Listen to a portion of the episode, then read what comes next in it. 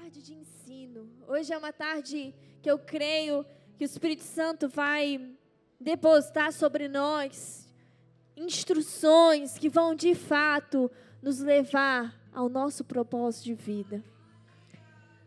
Que vão tornar o louvor algo ainda mais esclarecido e mais pessoal na nossa própria vivência. E com isso, eu quero te convidar a abrir comigo sua Bíblia em Hebreus capítulo 13, verso 15.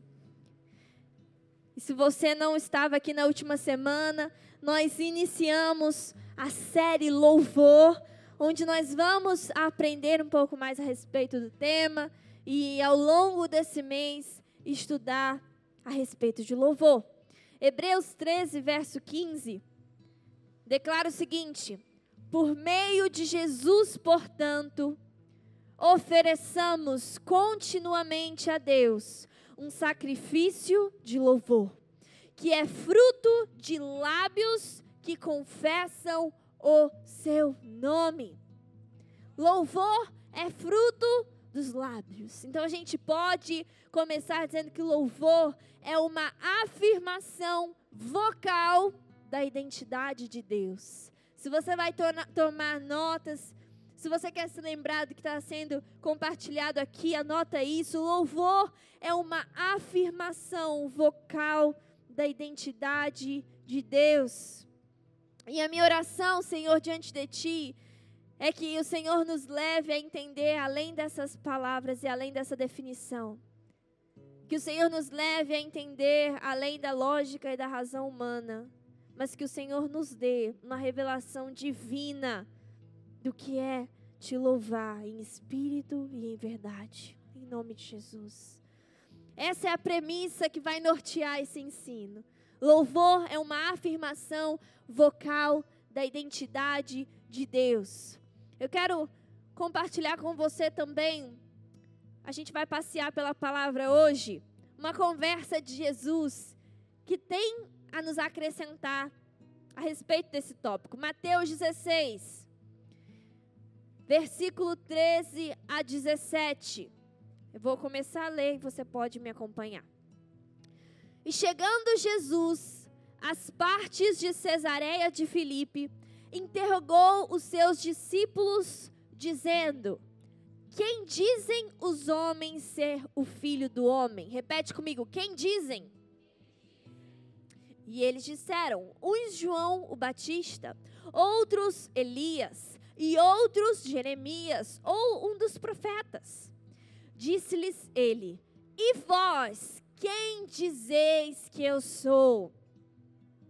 E Simão Pedro, respondendo, disse: Tu és o Cristo, o Filho do Deus vivo. E Jesus, respondendo, disse-lhe: Bem-aventurado és tu, Simão Barjonas, porque tu não revelou a carne e o sangue, mas meu Pai que está no céu. Você pode dizer, pastora, lindo esse texto, poderoso. Mas cadê a música? Cadê as mãos erguidas? Cadê os joelhos dobrados? Cadê, cadê o, o louvor por trás disso? A gente vai chegar lá? Vamos falar sobre alguns princípios desse diálogo de Jesus. E você, eu vou dizer alguns dos princípios que me foram revelados através desse diálogo. E você vai dizer verdade se você concordar, tá bom? Pessoas podem dizer coisas diferentes acerca da mesma pessoa. Os íntimos têm opiniões diferentes dos conhecidos. Jesus se importa que os que o conhecem afirmem certo sobre ele. Jesus chama bem-aventurado aquele que o reconhece corretamente. Ele associa o reconhecimento à revelação, não à percepção, não à sensação, não à observação, mas ele, ele associa o reconhecimento à revelação vinda do Pai. Verdade? Verdade. Ele fala: Pedro, você disse que eu sou o Cristo, filho de Deus vivo, isso não foi revelado para você por carne nem por sangue. Então não foi por nenhuma perspectiva natural, mas por revelação. E hoje eu quero partir desses valores aqui para nossa reflexão a respeito do nosso louvor, a respeito do nosso reconhecimento de quem Deus Pai, Deus Filho e Deus Espírito Santo são. A gente pode, com base nesse diálogo, perguntar a nossa própria vida, como tem sido meu louvor, qual é o teor do meu louvor e o mais importante, quem eu tenho dito que o Senhor é.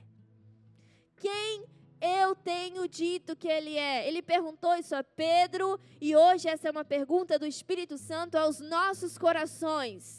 E vós, quem dizeis que eu sou? Que palavras, que reconhecimento sai dos nossos lábios, igreja, a respeito do Senhor. Então, eu quero partir com você do que louvor não é, para nós chegarmos a louvor ser uma afirmação vocal da identidade de Deus. Amém? Em primeiro lugar, eu quero compartilhar com você que louvor não é uma suposição.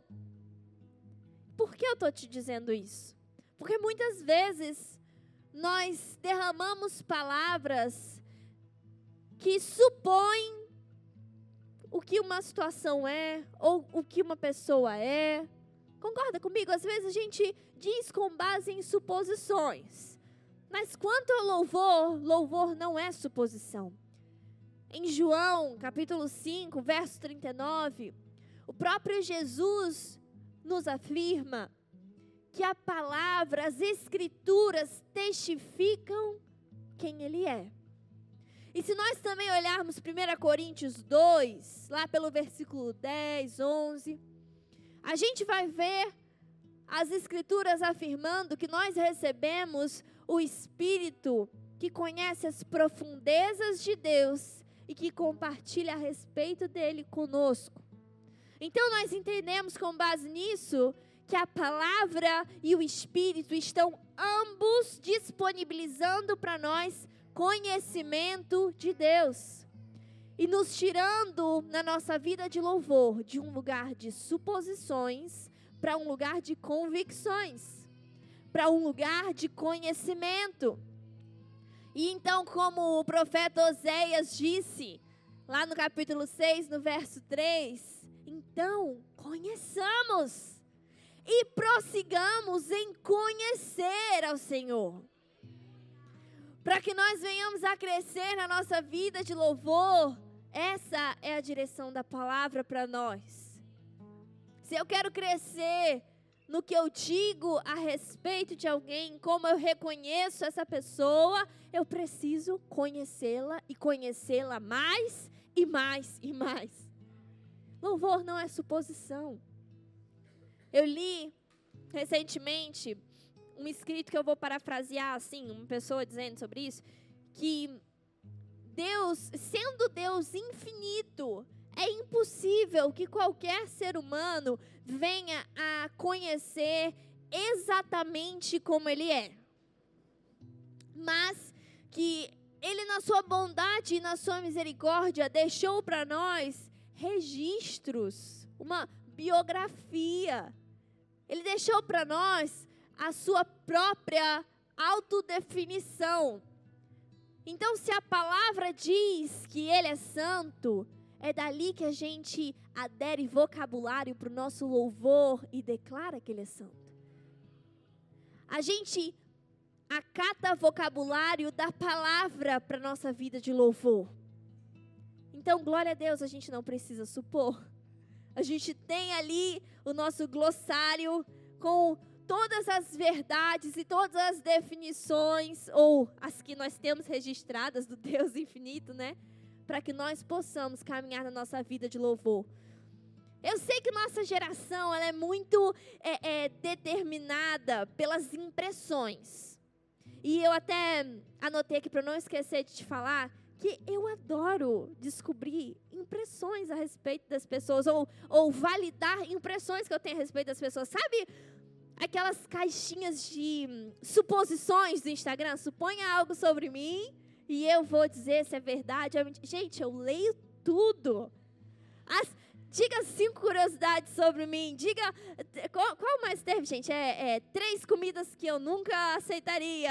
Gente, eu leio tudo. Eu sou a pessoa que pausa e lê todas as comidas que você não gosta. E aí, o dia que eu te chamar para minha casa, eu não vou servir essas comidas. Já tirei até print, tá bom? De alguns. Só para garantir as informações. Interesse pelas. Muito obrigada. Eu, eu, eu gosto. E a nossa geração, ela tem um interesse pelas impressões, né? A gente está acostumado a dizer, é, sei lá, que uma coisa é a cara de alguém. E tomar nossas impressões assim.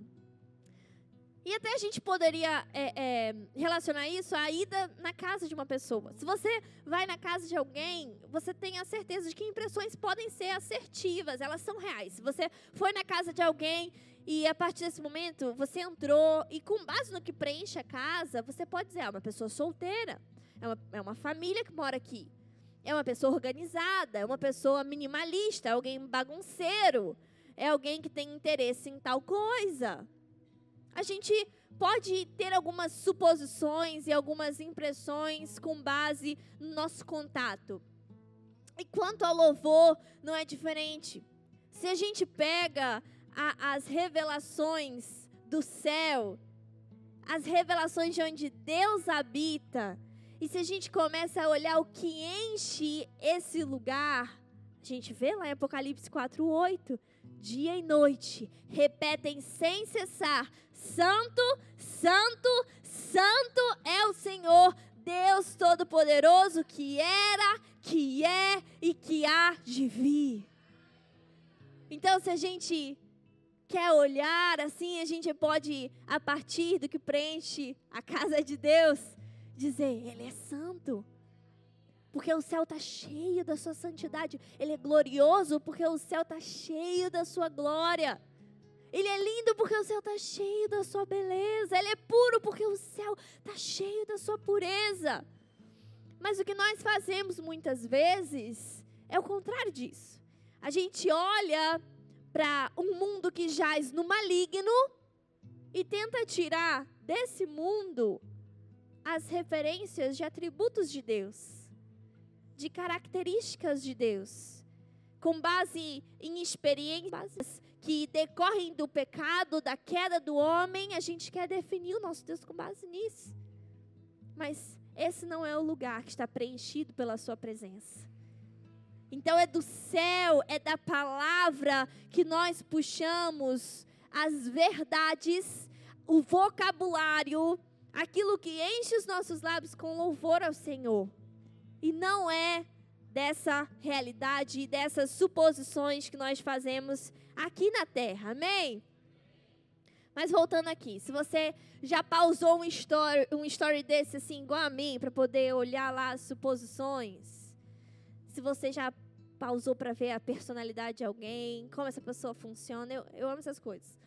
É para a gente glorificar de pé o fato de Deus não ter nos feito dependentes de caixinhas assim para conhecer quem Ele é. Meu Deus, imagina se toda vez que a gente lidasse com alguma coisa, a gente tivesse que falar uma caixinha lá, Deus, o Senhor está disposto a curar tal doença?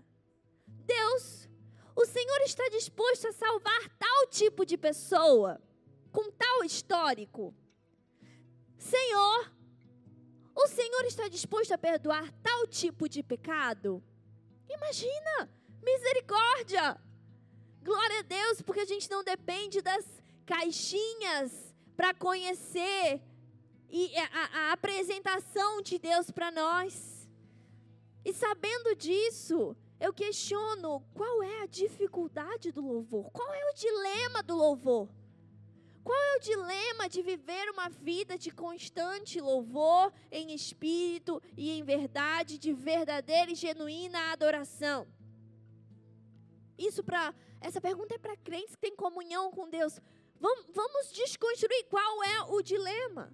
Se o dilema é como será Deus, o que ele pensa sobre tais coisas, como eu conheço quem Ele é, nós, nós já temos as respostas, não precisamos supor. Então, louvor, ele só é difícil quando as palavras buscam revelar a performance do homem e não a identidade de Deus. O que a gente considera de difícil no louvor é a performance de louvar. Não é conhecer a identidade de Deus, porque tem um caminho muito claro para isso. Então, o louvor, ele só é difícil quando as nossas palavras buscam revelar a performance do homem em vez de revelar a identidade de Deus. Hoje eu vou falar bem devagar. Eu creio que é uma tarde de ensino, amém? O que, o que significa isso? Significa que louvor é difícil quando eu tento impressionar, em vez de me preocupar em estar rendido. São posições opostas. A de gerar uma boa impressão da de estar rendido. Mas quando a gente tem muito para falar sobre Deus, se torna muito pouco sobre a gente. Quando a gente tem contato suficiente, a gente não precisa mais das suposições. E louvar não é, não é nada mais do que encher as nossas, a nossa boca dessas palavras que são reveladas a nós pela Bíblia para direcionar a Deus. Mas vamos combinar. Existe um teor de dificuldade em agradar quem a gente não conhece. A gente pode se esforçar para fazer a pessoa se sentir querida. A gente pode se esforçar para tentar entender qual é o gosto dela, quais são as preferências. Eu, eu sei disso porque logo que a gente chegou em Jacarepaguá, todas as pessoas que a gente visitou ficaram, pastora, fiquei tão preocupada se você ia gostar do que eu preparei para a gente comer. Eu tipo, não, vou gostar de tudo. Gente, eu gosto de comer. Mas a, a gente fica, né, um pouco ansioso quanto ao que a gente não conhece, para agradar quem a gente não conhece. Pensa quando você vai parabenizar alguém. Felicitações de aniversário. Se você não tem intimidade, já é complicado dar um parabéns profundo para a pessoa. Às vezes é uma pessoa importante para você, mas você não tem intimidade, você fica tipo assim, contando as palavras, medindo, né, tudo que você vai dizer, tentando gerar algo relevante, mas exige um esforço, né? Imagina gerar um louvor profundo a um Deus que a gente não conhece. Aí é realmente muito, muito difícil. Porque quando a gente fala com base em suposições, a nossa, a nossa fala ela ganha uma, uma interrogação no final, né? Pensa em algumas umas coisas, uns exemplos assim está conversando com alguém e aí você está diante de um homem e uma mulher, você fala, vocês são casados? Tem uma interrogação, né? Aí você está em outra situação e você está ouvindo a história, o desafio de alguém que já te contou a vida dela inteira, mas você não lembra muito bem, aí você. E sua família não, não é cristã. Mas, sabe, você fala, mas você fala com aquele. Não é, né? Ah, eu vi você chegando, seu carro é o prata. Tem, tem uma interrogação, tem um, tem um quê de dúvida no final daquilo que a gente não tem propriedade, conhecimento suficiente. Por aí vai. Da mesma forma, suposições que nós fazemos no louvor, elas não são suficientes. Nós precisamos de verdade apropriada, sólida, conhecida, experimentada para falar a respeito de Deus. E a Bíblia nos fala desse Deus revelado. Amém? Suposição é baseada em quê? Em observação, em ponto de vista, na sua memória. Baseado no domínio que você tem de alguma área, no domínio que você tem de, de algum assunto, no que você acha, mas Deus, ele, ele é acima dessas questões. E porque Ele é acima, e graças à Sua misericórdia, Ele nos deixou a palavra para que a gente não tivesse um Salvador na mesma medida da nossa mente, na mesma medida da, do, do nosso intelecto. Ele deixou a palavra para que a gente não tivesse um Salvador menor do que as questões da nossa vida. Tá comigo? Entende isso?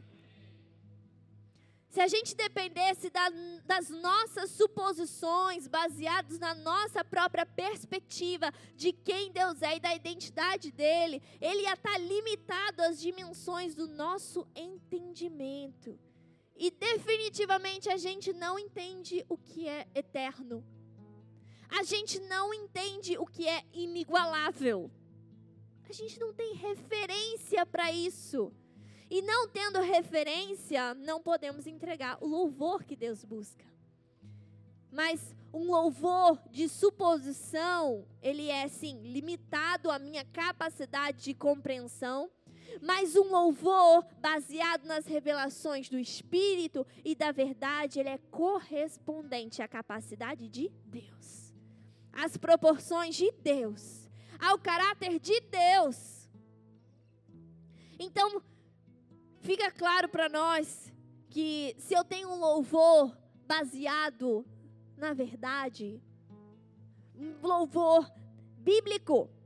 Eu posso adorar ao Deus que por meio da palavra eu sei ser espírito, mesmo quando eu não estou com o meu corpo arrepiado a fazê-lo. Por quê? Porque eu estou adorando de acordo não a minha capacidade de entendimento de Deus, mas a capacidade dele revelada para o meu entendimento. Se eu estou adorando a um Deus que é suficiente, eu sou capaz de fazê-lo mesmo diante de momentos insuficientes. Mesmo diante de possíveis faltas, mesmo diante de possíveis desafios, ou em momentos onde eu de fato estou atravessando insuficiências. Por quê? Porque eu sei que Ele é eterno, eu sei que Ele é imutável, onipotente, onipresente, onisciente. E com base no que eu sei biblicamente, eu posso entregar a Ele o louvor que é devido e que se aplica a quem Ele é, que se aplica à identidade dele. Um presente, uma homenagem que cabe na sua identidade. Mas isso só é possível sabendo que louvor não é suposição. Da mesma forma, louvor não é negação. Existe muita polêmica muitas vezes ou muita repercussão diante de um louvor entregue em momentos que não são louváveis, em momentos que não são satisfatórios ou que não parecem propícios. Pessoas olham e falam: é ilegítimo. Não é verdadeiro. Não, isso, isso não, é, não, não tem como ser de verdade. E as pessoas supõem muitas vezes que louvor é negação. Mas isso está relacionado a uma perspectiva equivocada que o pastor Caio, até na semana passada, muito bem é, é, explanou aqui de que o louvor ele não é direcionado horizontalmente. Então o louvor não está negando nada a respeito de mim, da minha realidade, do que eu estou enfrentando. O louvor está verticalmente direcionado a um Deus imutável.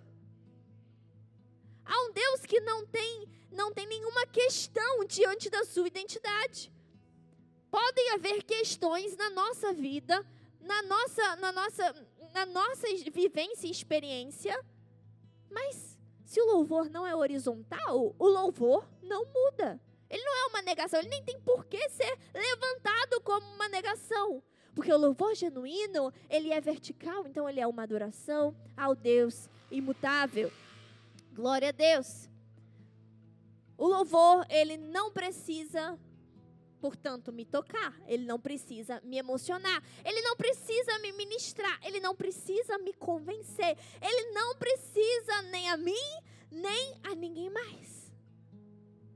Uma, uma perspectiva do louvor é pensar que o louvor é The Voice, né? Ah, muito bom, me tocou minha vida hoje, vou adorar, vou louvar. Não, não. Não, acho que não. Aí olha pro lado, te pegou, não me pegou. Te convenceu, não. Vai você! Vai você! Hoje eu não vou, não. Não, louvor não é The Voice. Louvor não precisa se relacionar horizontalmente. Então, não é negação, nem deveria ser considerado assim de forma alguma, Porque o único compromisso do louvor é um alvo que permanece bom e digno dentro de qualquer circunstância maldita que possa aparecer. Tiago 1,17 diz: toda a boa dádiva e todo o dom perfeito vem do alto, descendo do Pai das luzes, em quem não há mudança nem sombra de variação. Então, as coisas aqui podem variar, mas o louvor não varia. E nem é uma negação, porque não está direcionado a nada disso, mas está direcionado a um Deus invariável. Isso faz com que o nosso louvor e a validação do nosso louvor não seja atrelado nunca a nós, mas unicamente a Deus. Deuteronômio 10, 21 diz: Seja Ele o motivo do seu louvor, pois Ele é o seu Deus, que por vocês fez aquelas grandes e temíveis maravilhas que vocês viram com seus próprios olhos. E isso é só um acréscimo, mas o maravilhoso é você focar em seja Ele o motivo do seu louvor. O louvor é a afirmação de quem Deus é, o mesmo ontem, hoje, eternamente. Um motivo muito razoável e muito mais do que razoável para, dentro de qualquer questão e de qualquer circunstância, permanecer sendo uma prática do nosso coração. Essa consciência bem estabelecida foi o que fez, como nós aprendemos com o pastor Anderson, Jó adorar diante de todas as suas circunstâncias. Essa consciência bem estabelecida foi o que fez Davi levantar do luto do seu filho, se lavar e adorar. Essa consciência bem estabelecida foi o que fez Daniel, por outro lado, se dobrar, mesmo sabendo que poderia estar diante da morte. Não era uma negação. Não tinha ninguém negando que a morte não era iminente, não tinha ninguém negando que o filho morreu, não tinha ninguém negando as perdas, mas estava todo mundo bem entendido de que não é sobre nada disso a adoração que flui do meu coração. É sobre o Senhor. Se nós olharmos Atos 16, 25, nós vemos Paulo e Silas também orando e cantando hinos a Deus. E os outros presos escutavam. Eles cantavam a quem? A Deus. Ué, mas as cadeias não quebraram? Eles não estavam cantando as cadeias? Não. Eles estavam cantando a Deus. Mas eles não estavam ali combatendo aquela realidade? Não. Estavam cantando a Deus. Não tinha negação envolvida, mas também tinha uma direção bem estabelecida uma direção para o louvor. O louvor é sobre Deus e é para Deus, cuja identidade é permanentemente louvável. Glória a Deus. Abacuque 3, 17, 18. Um texto muito conhecido e que pode é, fazer ressoar essa verdade no nosso interior. Porquanto, ainda que a figueira não floresça, nem haja fruto na vide, o produto da oliveira minta e os campos não produzam mantimento, as ovelhas da malhada sejam arrebatadas e nos currais não haja vacas, todavia eu me alegrarei no Senhor e exultarei no Deus da minha salvação. Todavia, não é negação. Todavia, é por outro lado. Todavia, embora isso, não é negação. Não está dizendo que não existe. Não está dizendo que não é, não é o que está sendo experimentado. Mas está dizendo, apesar disso, eu vou adorar. Isso é um louvor bem direcionado. Um louvor sobre Deus e para Deus. Não sobre as circunstâncias. Não, não sobre nada ao redor. Sobre Deus e para Deus. Deus é sempre bom. Ele é sempre fiel.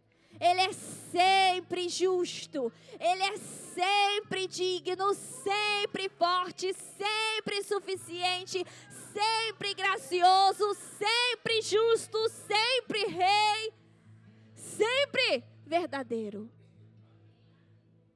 Aleluia, Ele é sempre sábio, Ele é sempre provedor, Ele é sempre aquele que cura. Ele é interessado nas nossas vidas. Ele é sempre.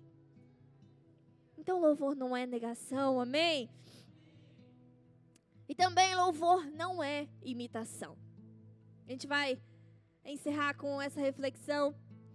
1 Pedro 2,5 diz para nós: Vós também, como pedras vivas, sois edificados casa espiritual e sacerdócio santo, para oferecer sacrifícios espirituais agradáveis a Deus por Cristo Jesus. Esse texto é lindo. Porque antes da vida, morte e ressurreição de Jesus, nós tínhamos um acesso limitado ao que era uma, uma sombra da realidade celestial, uma sombra, um vislumbre da realidade é, é, celestial. Então, uma possibilidade, uma possibilidade limitada de oferecer sacrifícios a Deus. Não era pessoal, não era nas minhas palavras, era, era terceirizado. Não era pelas minhas mãos, não eram as minhas mãos erguidas. Era outro sacerdote nas palavras dele, através do acesso dele, nos passos dele, do jeito dele, entregando as minhas ofertas de louvor. Mas hoje, tendo acesso por meio de Jesus, nós temos a possibilidade de oferecer sacrifícios espirituais agradáveis a Deus. O sacrifício de Jesus elevou a qualidade dos nossos sacrifícios de louvor. O sacrifício de Jesus nos permitiu, então, não louvar mais por meio de imitação ou de terceirização. Eu não preciso mas dizer que quem Deus é com base na experiência de uma terceira pessoa. Ou repetindo que os lábios dela falam acerca dele, mas com base na minha revelação bíblica, na minha revelação experimentada, na minha revelação vivida em comunhão com o próprio Deus. Eu não encho mais a minha boca do que é esperado num momento de louvor. O que é esperado num momento de louvor? Aleluia! Glória a Deus! Seja adorado. Mas agora eu posso encher os meus lábios do que é experimentado por meio de Jesus. O Senhor é meu Salvador, o meu bom pastor. O Senhor é meu melhor amigo. Eu não sou mais escravo, eu fui feito amigo. O Senhor é meu consolador. O Senhor é o meu amado. A gente só pode adorar a Deus com louvor buscado por Ele, com base no que nós experimentamos da revelação dEle.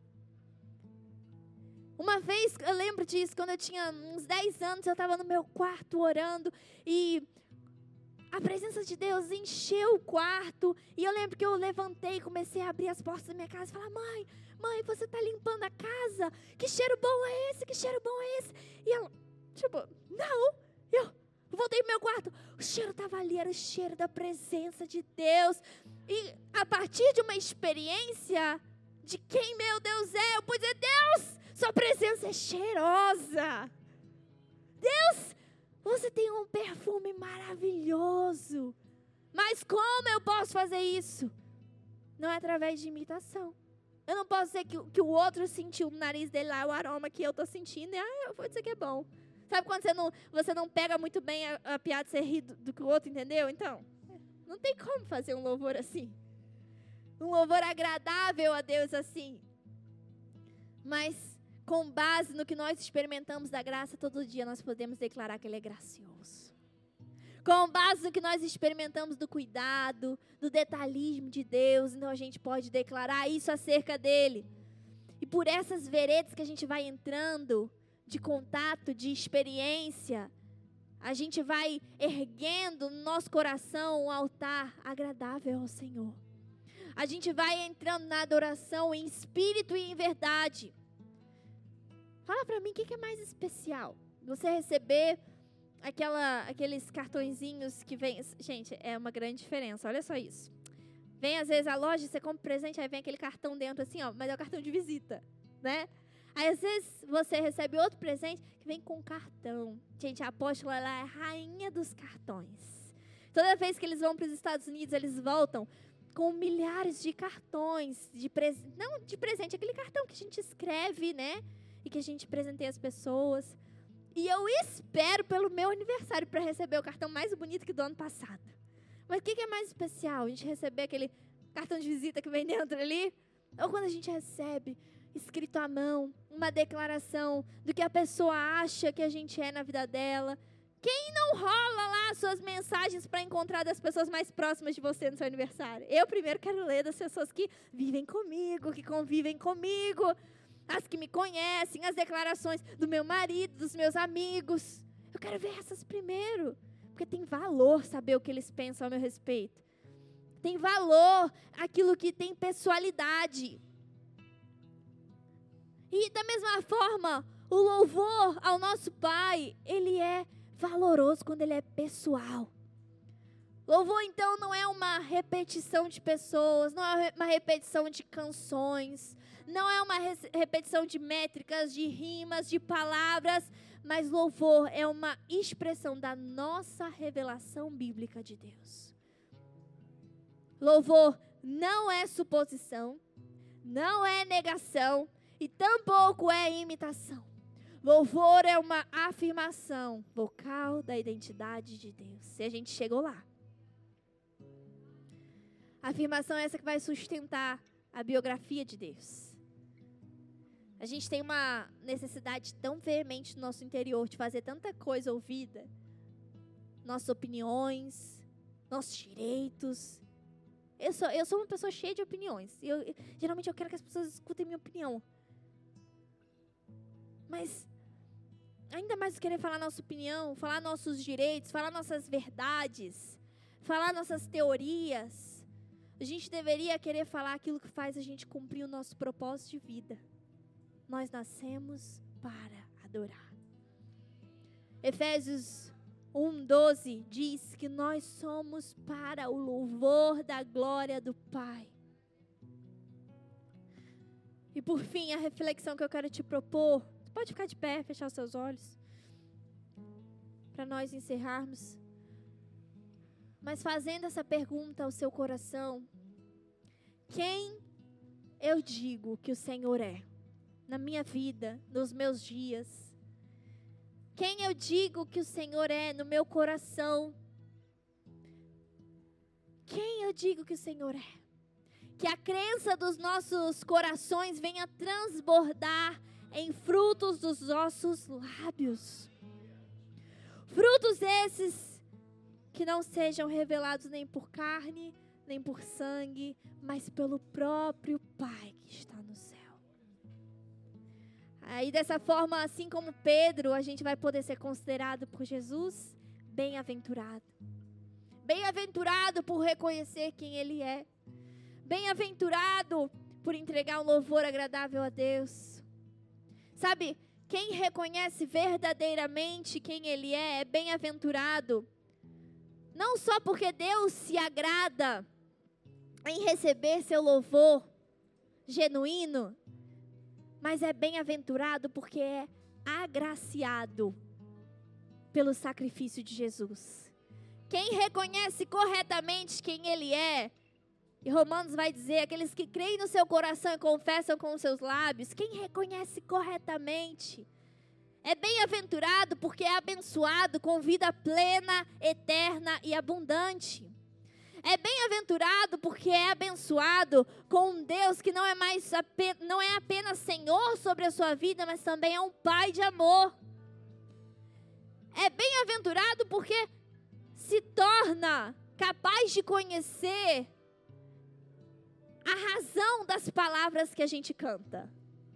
Se torna capaz de conhecer porque Ele é bom, porque Ele é santo, porque Ele é justo, porque Ele é misericordioso. Mas o que eu preciso para conhecer isso?